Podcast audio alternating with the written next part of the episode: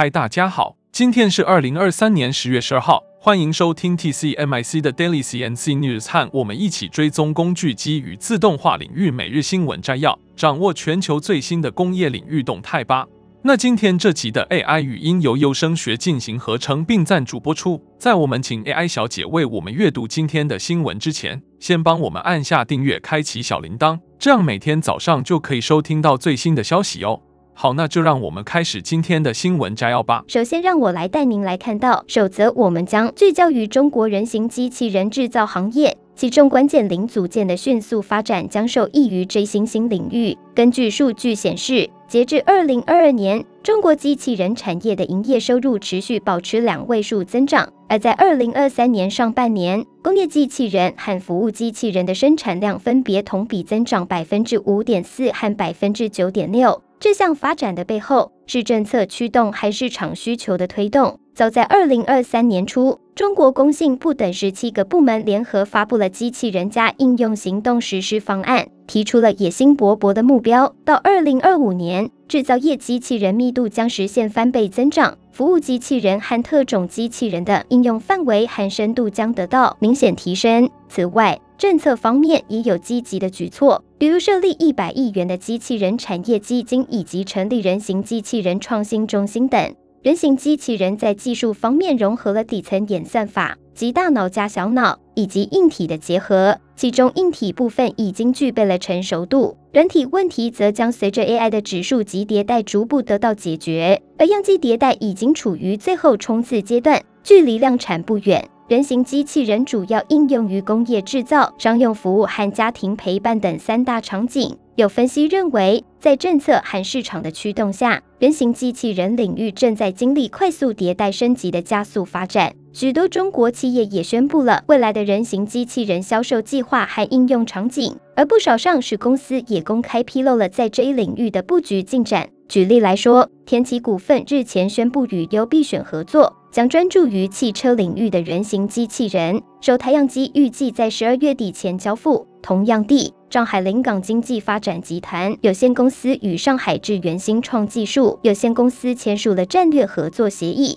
通过生态共建策略，促进机器人产业链的各个环节合作。拓普集团也在半年报中透露，已设立机器人事业部。专注于研发人形机器人相关部件，宇树科技预计于二零二三年第四季度推出其人形机器人 H1。此外，还有达塔的双足人形机器人 X R Minus Four、福利业 G R 负一等机型，他们都即将迎来量产发售。国石股份也与哈工大合作，计划开发人形机器人，并将成本控制在二十万元以下，未来有望应用于汽车制造厂等工业领域。人形机器人产业的快速发展，也为新兴零部件的发展和国产替代提供了机遇。例如，源于机床工具行业的减速器、滚珠螺杆等中国产零部件供应商将受益于这一行业的发展。人形机器人产业链可以分为上中下有三个层次，上游是零部件和软体系统供应商，包括电机、关节、感测器、控制器等。中游则是人形机器人的本体制造商，负责将各个零部件组装成完整的机器人产品。下游包括人形机器人在不同领域的应用，如医疗、教育、救援、生产等。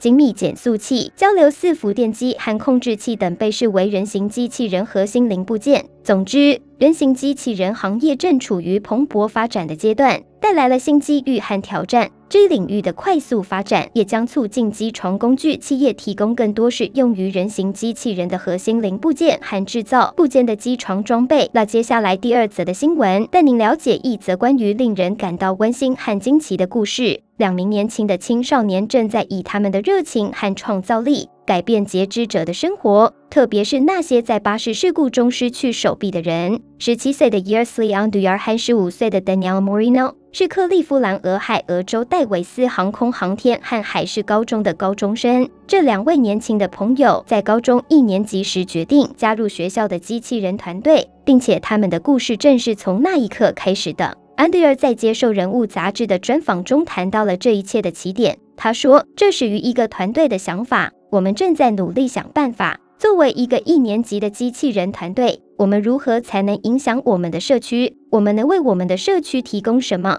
后来我们想到了使用 3D 打印机制作假肢部件，例如手，我们发现它是重量轻的，但非常坚固，所以我们使用 3D 打印机制作假肢。这两位青少年不仅将这一概念变成现实，还与艾美 Helps 一家非营利人道主义组织合作，并得到了伟大湖泊科学机器人倡议的支持。很快，他们开始与第一位需要假肢的年轻人合作。安迪尔解释说：“我们开始为 Samantha 制作原型。她是一位十二岁的厄瓜多尔小女孩，她在一次巴士事故中失去了手臂。我们得到了她的尺寸，并制作了原型。然后是原件。IMA Helps 将假肢带回了厄瓜多尔，它非常适合他，并且工作良好。Marino 则补充说 samada 有写作的梦想，我们想帮助他实现这个梦想。”这个故事的温情部分不仅止于此。该团队在高中展览会上展示了原型，吸引了一位名叫 Ernest Priester 的十三岁年轻截肢者的注意。他希望是用这些假肢。后来，这两位出色的青少年提出免费为 Ernest 制作假肢。安迪尔说，他开始流泪，这给他的眼睛带来了很大的喜悦。他的母亲也哭了。这个感人的故事不仅传达了青少年的善意和创造力，还带来了对于改变生活的实际影响。不久之后，更多来自厄瓜多尔的缺少肢体的孩子们看到了 Samada 的假肢，并希望也能拥有自己的假肢。今年七月，安迪尔和 Moreno 的团队前往厄瓜多尔，送去了另外四个免费的假肢。这个故事无疑为我们带来了温馨和感动。同时，也启发了我们关于青少年的善行和对于改变生活的坚定决心。这也提醒我们，每个人都有潜力成为改变世界的力量。接着，第三则新闻带您来关注的是一则关于制造业的报道。这是一个在过去一年中经历了转型的行业，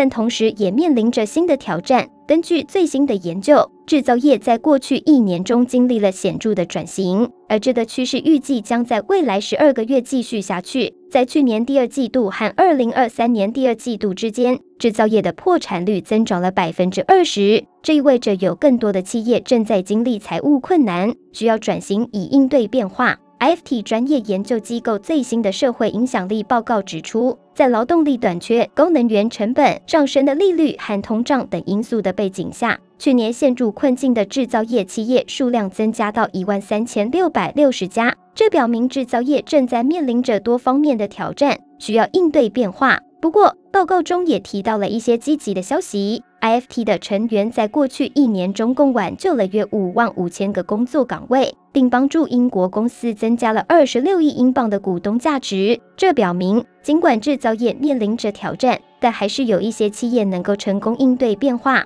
实现积极的结果。IFT 预测，制造业在未来十二个月内将继续需要转型专业知识的支持，这意味着对转型专家的需求将持续存在。然而，这也提醒我们，转型并不总是容易的，一些企业可能会面临文化抵制等问题。报告中指出，外部建议的文化抵制是制造业企业不寻求支持的最常见原因之一。这意味着有一些企业可能会错过改善的机会，因为他们对变革持怀疑态度。然而，报告还提到了一个重要的工具，即重组计划。它使在困难时期积累了债务的可行公司能够实现资产负债表的重置，并扭转其财运。这是一个重要的工具，可以帮助那些陷入困境但有发展潜力的公司实现转型。最后，IFT 的首席执行官 Millie Camley 强调了成员的工作的重要性。他表示，对于那些陷入困境的企业，专业建议和支持可以扭转局面。在目前经济环境中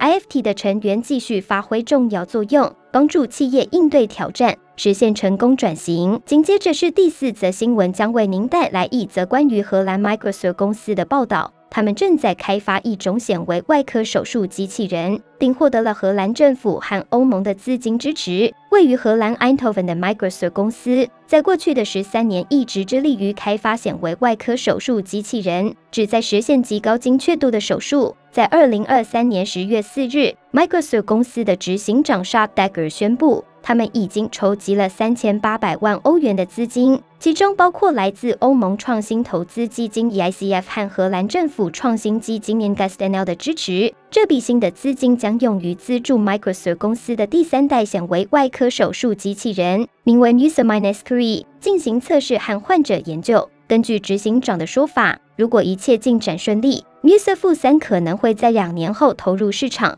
这机器人具有卓越的技术，可以帮助外科医生进行极小血管的手术，其直径仅为一百微米，相当于一根头发的厚度。这种精度是以前难以实现的。Invest-NL 则指出，通过这笔资金，Microsoft 公司将完成最新显微手术机器人 User 负三的开发，并将其应用于临床试验。随后，他们将在美国申请 FDA 批准，并在欧洲申请 CE 标示。Indestinel 将提供五百万欧元的资金支持。Indestinel 认为，Microsoft 的显微手术机器人技术具有革命性意义。因为它可以帮助几乎所有外科医生执行最复杂的显微手术。这机器人技术在精确度、稳定性和控制方面超越了人类的能力。它通过减少人类手部的微细运动和过滤自然的微小颤动，使外科医生能够缝合肉眼几乎看不见的微小血管，实现了最复杂的显微外科手术。这就是我们为您带来的有关荷兰 Microsurg 公司的报道。他们的显微外科手术机器人技术将为医学领域带来革命性的变化，提高手术的精确度和效率。我们期待未来两年看到 Misa 负三的成功上市，以及这一技术对患者和医学界的积极影响。那最后一则新闻带您看到一则关于一种特殊的防护机器人的报道。这个机器人名为 Super Monster Wolf，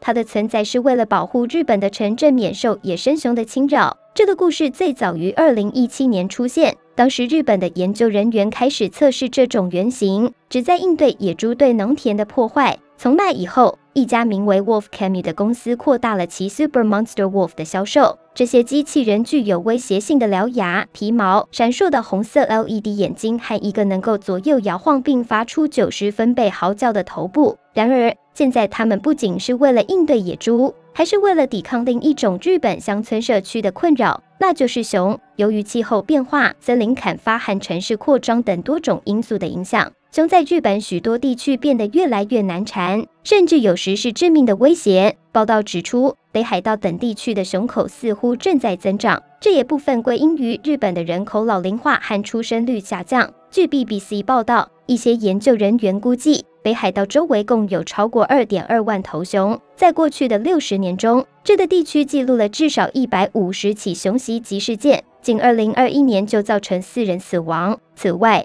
熊还开始在毗邻野生动物区域的城镇和城市中游荡，因此 Super Monster Wolf 应运而生。专家希望通过在城市地区部署这些机器狼，来阻止熊进入人口稠密地区，从而保护人们的生活和财产安全。先前的研究显示，这些机器狼的嚎叫声可以有效地阻止熊进入其周围约一平方公里的范围，这比许多电动围栏的效果更广泛。透过合理的部署，Super Monster Wolf 可以帮助老年人社区，并保护熊自身，减少与人类的冲突。然而，我们不能完全依赖这些机器狼来解决和预防熊的问题。熊和其他野生动物面临的挑战，如气候变化和生态破坏，对它们的生存造成了严重威胁。因此，最好的办法是继续关注气候变化解决方案，包括保护自然环境、推动可再生能源和实施可持续的城市规划。以帮助野生动物生存。Super Monster Wolf 虽然很酷，但它只是暂时的应对措施。以上就是今天早上的 TCMIC Daily CNC News。